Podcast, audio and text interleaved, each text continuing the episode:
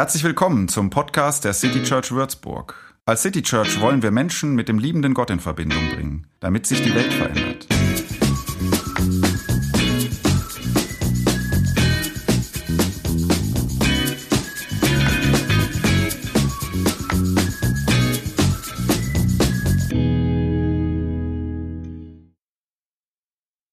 Letzte Woche war ich wieder mal ähm, bei einer Hochzeit. Kommt so ein paar Mal im Jahr vor, aber auch nicht so, dass es ständig wäre. Also letzte Woche wieder mal. Und ähm, dann war da dieser Moment, ich wusste, dass dieser Moment kommt, weil ich hatte mit dem Brautpaar diesen Moment geplant, zumindest den Zeitpunkt, der Moment, wo sich die beiden, wo ist falsch, an dem sich die beiden ähm, in eigenen Worten erklären, warum der jeweils oder die jeweils andere ihr Herzensmensch ist. Also so, ähm, was sie am anderen so sehr lieben, warum du und niemand anderes so, dieser Moment. Und ich finde das irgendwie immer schön, weil man wird da, wenn man beim Zuhören so ein bisschen so reingezogen in etwas sehr Lebendiges, finde ich. Bei diesen, ja, Trauerklärungen wäre das technische Wort dafür, bei diesen Liebeserklärungen. Ähm, du hörst in den Worten dieser Menschen den Herzschlag dieser Menschen für diesen anderen.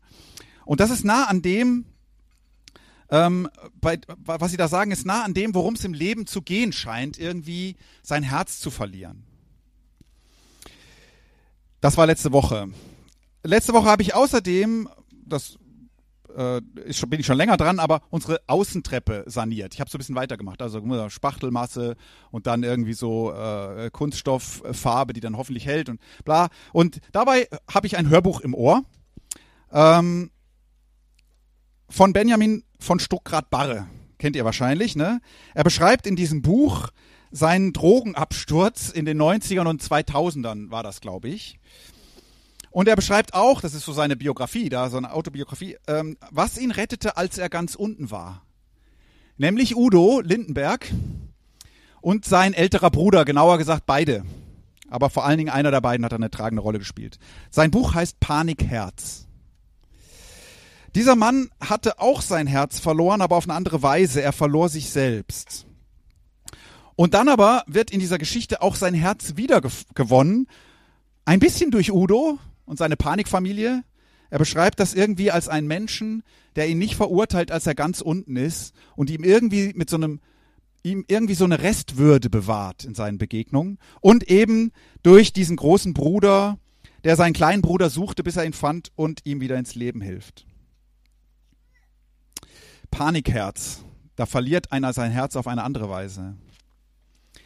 Dritte kleine Begebenheit. Ich war letzte Woche auf einer Kunstausstellung.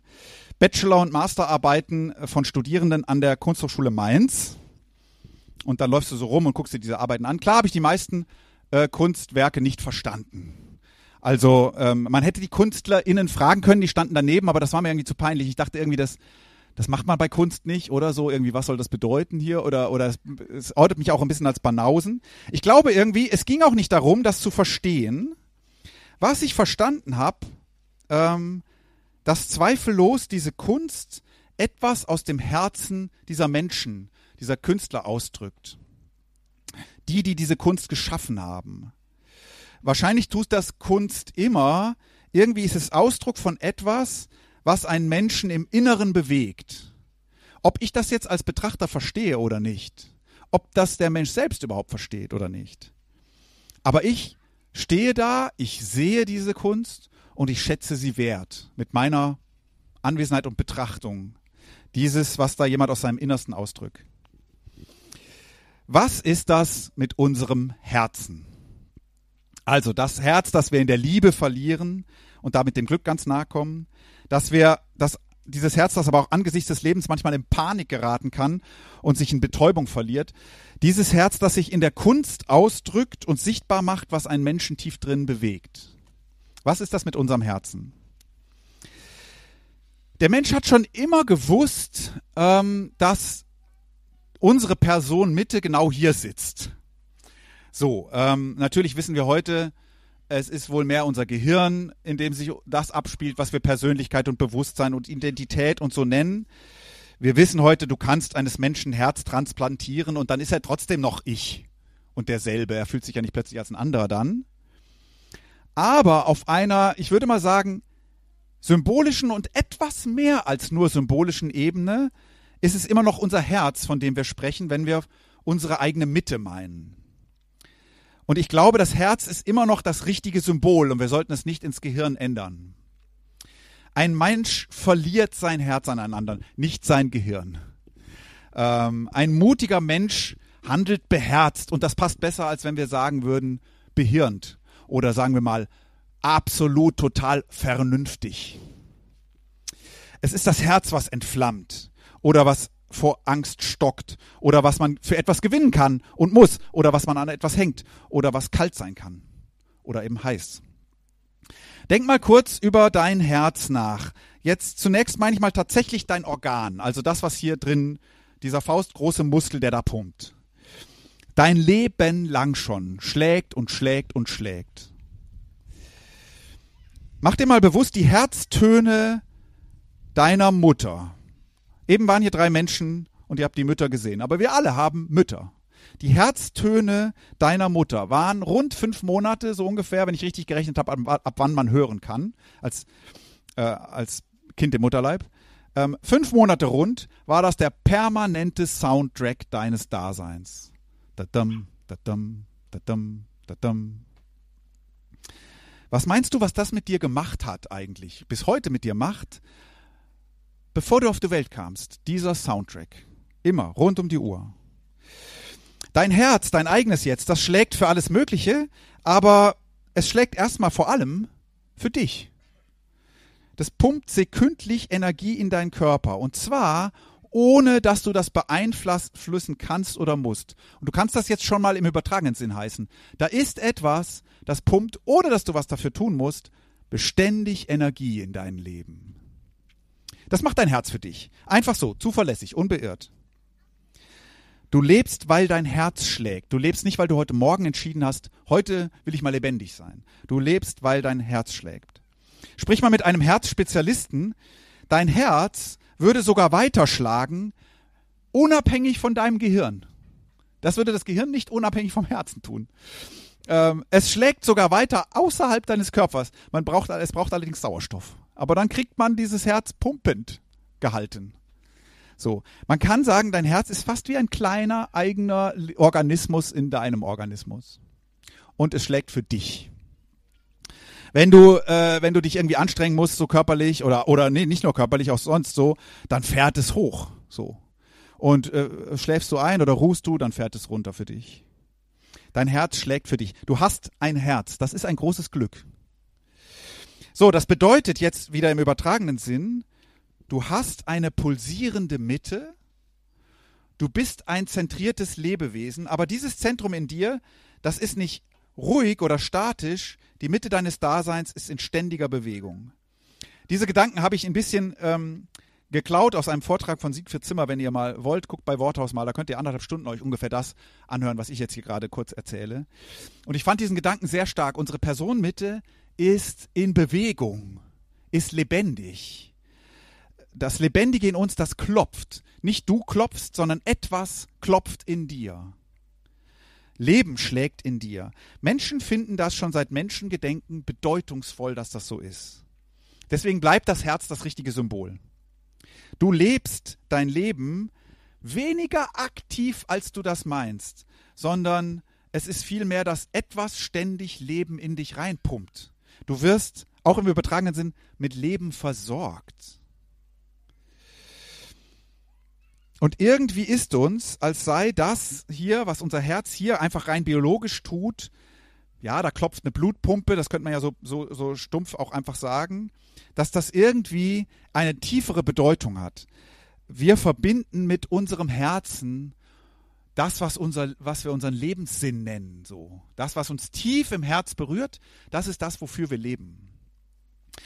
Überleg mal, wie viele der wirklich bedeutungsvollen Erfahrungen im Leben rein sprachlich mit dem Herzen in Verbindung sind oder in, leicht in Verbindung gebracht werden können. Man nennt etwas einen Herzenswunsch. Oder etwas, was dir wirklich wichtig ist, ist eine Herzenssache. Und dann tust du es mit Herzblut oder mit Herzenslust. So. diese Worte sind manchmal so ein bisschen alt, altbackene Worte, ne? eigentlich fast schade. Weil es mit deinem Herzen tief drin zu tun hat, mit deinem tiefen Inneren sagst du Herzenslust. Oder wenn jemand ein herzlicher Mensch ist, mit einem groß, großen Herzen, wenn er weitherzig ist, herzensgut ist, ja, dann mögen wir diesen Menschen. Dann ist das, dann ist man froh, dass dieser Mensch da ist. So, wenn jemand ein kaltes Herz hat, ein hartes Herz, wenn er unbarmherzig ist oder herzlos gar, könnten wir auch verzichten. Furchtbarer Zeitgenosse. Man hofft, dass es sich ändert. So, dein Herz kann Dinge tun, die, die man eigentlich mehr von, von lebendigen Wesen äh, sagen würde. Also, ich lese mal vor, dein Herz kann schlagen, pochen, hämmern, rasen, flattern, stehen bleiben, erstarren, versagen, brechen, zerspringen, schmachten, bluten, entflammen, lachten, hüpfen. Dein Herz kann sogar sehen. Und viel, viel mehr als das. Und manchmal hörst du auf dein Herz, manchmal schüttest du dein Herz aus, manchmal drückst du jemanden an dein Herz, manchmal nimmst du dir etwas zu Herzen, schließt jemand in dein Herz, es wird etwas aus deinem Herz gerissen. Etwas macht dein Herz schwer, du bringst etwas nicht übers Herz. Herz und das, was wir intensives Leben nennen, hängt ganz eng zusammen. Was ich sagen will, dein Herz und du, ihr habt eine ganz enge Verbindung. Man kann von deinem Herzen reden und dich meinen. Und es geht immer um tiefe Lebendigkeit, um Lebenssinn. Aber, und darauf möchte ich ein bisschen hinaus, dieses Herz pulsiert, ohne dass du das antreiben musst. Ich weiß, es gibt auch Herzschrittmacher und Herzprobleme und all das. Weiß ich schon. Aber erstmal pulsiert das, ohne dass du es antreiben musst. Warum erzähle ich das alles? Nun, das ist jetzt vielleicht ein bisschen subjektiv geprägt. Vielleicht geht es nicht nur mir so. Es ist Sommer. Und ähm, vielleicht hast du schon Urlaub, aber wenn du noch hier bist, hast du wahrscheinlich noch keinen. Oder du hattest ihn schon hinter dir. Und ich finde Sommer, Juli, da merkt man, dass die Energie langsam runtergeht. Also man sagt ja Frühjahrsmüdigkeit. Da weiß ich nicht so richtig, was das sein soll. Frühjahr, ich kenne das nicht so. Aber im Sommer, also diese Monate vor, sagen wir mal der letzte Monat vor den großen Ferien, da, da merkt man, der Tank wird so langsam leer. Jetzt ist, man sagt dann, ich bin urlaubsreif und so. Vielleicht ist das je nach Lebenssituation ähm, auch zu anderen Jahreszeiten bei dir so. Aber du kennst sicher diese Zeiten, wo, wo man irgendwie müder ist als zu anderen Zeiten. Urlaubsreif. Wo man hat die Wochen und Monate Gas gegeben, so und jetzt geht das Energielevel langsam runter. Und um die, die Leute um dich rum auch schon, so bei denen auch, und das wiederum ähm, fordert dich dann wieder. Und manchmal denkst du, boah, woher kriege ich jetzt Kraft? Oder wenn man das mal von Jahreszeiten unabhängig sieht, ähm, viele von euch sind zwischen 30 und 45 Jahren alt. Nicht alle, ich weiß, aber die meisten. Ich lernte auch in einem Podcast, den ich beim Treppe verputzen gehört habe, nämlich äh, das Ehepaar Lobo, hat mir erklärt, man nennt diese Zeit die Rush Hour des Lebens. Die Rush Hour des Lebens ähm, Kennzeichen dieser Lebensphase ist eine gewisse Müdigkeit, weil diese Lebensphase gekennzeichnet ist von der Gleichzeitigkeit der Dinge, der Anforderungen, der Aufgaben, der Verantwortung, auch der Möglichkeiten. Nimmt wohl dann später ein bisschen ab, war vorher nicht so, aber in dieser Zeit. So, in der diese drei Familien hier gerade so steckten. Ne? Ähm, schlechte Nachricht, statistisch sei das die am wenigsten glückliche Zeit des Lebens. Also die Glückskurve ist hier bei, bei so kleinen Lennys und Jakobs und so, äh, Fites, da ist die am höchsten. So. Und dann geht es abwärts. Und der absolute Tiefpunkt ist statistisch bei 42,5 Jahren. Herzlichen Glückwunsch, wenn du ah, gerade jetzt ungefähr so alt bist. Aber immerhin kannst du dann sagen, ah, dann jetzt verstehe ich. Denn das Gute ist, das geht nachher wieder hoch. Das geht wieder hoch. Man kann offensichtlich, wenn man älter wird, so glücklich werden wie als Siebenjähriger oder was. Und das Glücklichsein, ähm, vielleicht denkst du das manchmal, ey, wo ist das Glücklichsein hin, jetzt, wo ich gerade eigentlich äh, in der Hochzeit meines Lebens bin, also so viel Energie hatte ich ja nie wie jetzt und so. Aber irgendwie, boah. So, mein Gedanke heute ist, wenn es dir ein bisschen so geht oder du das wenigstens von ab und zu kennst, du hast einen Energielieferanten in dir, der pumpt beständig und verlässlich Kraft in dein Leben. Wenn du mehr brauchst, pumpt er schneller. Wenn du mal Ruhe ist, ruhiger bist, dann pumpt er auch weniger, damit du nicht immer unter Adrenalin bist. Dein Herz. Denn dein Herz ist der Ort, an dem Gott sich erfahrbar macht und dich mit neuer Kraft versorgt. Ich lese euch ein paar Bibelstellen vor über das Herz und diese, dieser Energielieferanten in dir. Der Herr ist meine Stärke und mein Schild. Auf ihn traut mein Herz und mir ist geholfen. Nun ist mein Herz fröhlich. Und ich will ihm danken mit meinem Lied. Da kommt ein fröhliches Herz, einfach weil da irgendwie einer ist, auf den es vertrauen kann. Oder deswegen auch der Rat, behüte dein Herz mit allem Fleiß, denn daraus quillt das Leben. Sprüche war das. Hesekiel 36, da ist von einem Herzen die Rede, was irgendwie äh, sich ändern sollte. Ich gebe euch ein neues Herz. Und zwar Gott gibt dir das. Ein neues Herz und einen neuen Geist. Ich nehme das versteinerte Herz aus eurer Brust und schenke euch ein Herz, das lebt. Apostelgeschichte 2, da hören ein paar Leute eine bessere Predigt als meine jetzt gerade. Und dann, als sie aber das hörten, ging es ihnen durchs Herz. Das kommt von außen und plötzlich ist da Energie in diesem Herzen. Und noch zwei Stellen aus 2. Korinther. Gott hat einst gesagt, Licht strahle auf aus der Dunkelheit. So hat er auch sein Licht in meinem Herzen aufleuchten lassen kannst das nicht selber machen, aber da leuchtet, da, da lässt Gott etwas in deinem Herzen, lässt er Licht aufleuchten, wenn du es brauchst. Und dann geht es weiter. Allerdings, viele, viele Pferde habe ich jetzt ausgelassen. In Vers 16, darum verliere ich nicht den Mut. Die Lebenskräfte, die ich von Natur aus habe, die werden aufgerieben. Aber das Leben, das Gott mir schenkt, erneuert sich jeden Tag. Also, was kann man machen, wenn einem die Kraft ausgeht oder das Glücklichsein schwieriger wird? Klar, du kannst deinem Herzen einen Ruck geben, du kannst dich aufraffen, was Neues probieren, Mut fassen, das kann man schon. Man kann auch mal sein Herz in beide Hände nehmen und sagen, das schaffe ich jetzt. So, vielleicht muss ich einfach mal was verändern, dann wird das ja auch anders. Man kann sich auch vornehmen, sich etwas, was einen runterzieht, nicht so zu Herzen zu nehmen. Oder beherzt die Halbherzigkeit aufzugeben und es mal mit ganzer, ganzem Herzen zu tun. Man kann schon auch viel selbst machen. Aber man wird bei all dem darauf vertrauen müssen, dass das Licht im Dunkeln, die Lebensenergie, die neue Kraft, du kannst auch sagen Gottes Geist, etwas ist, was du nur begrenzt beeinflussen kannst. Und das ist gut so. Es ist etwas, was außerhalb von dir ist und für dich schlägt. Etwas wie dein Herz, dein biologisches, das für dich schlägt. Auch etwas, was dein Herz immer wieder gewinnt. Etwas, was in dir lebt und dich belebt. Etwas, was in deinem Herzen aufleuchtet. Darum verliere ich nicht den Mut, sagt Paulus. Denn das Leben, das Gott mir schenkt, erneuert sich jeden Tag.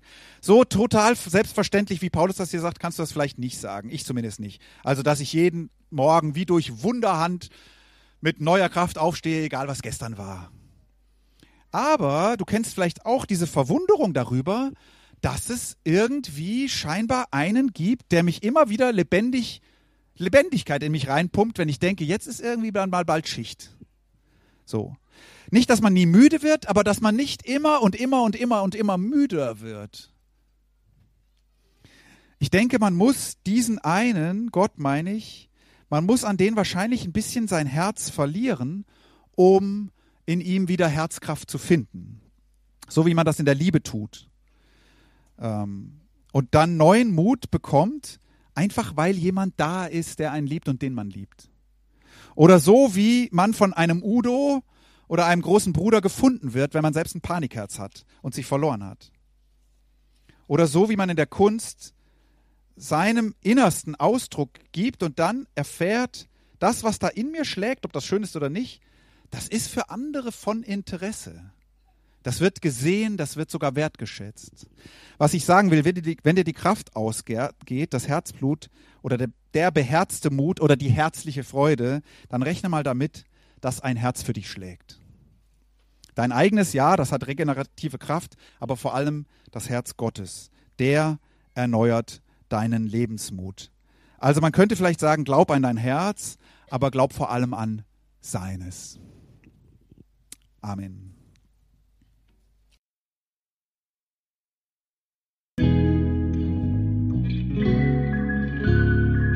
Mehr Infos zu dem, wer wir sind und was wir machen, kannst du unter citychurch.de nachlesen. Wenn du uns unterstützen willst, und wir brauchen Unterstützung, findest du Informationen dazu in den Show Notes oder unter citychurch.de-spenden. Vielen Dank und bis zum nächsten Mal.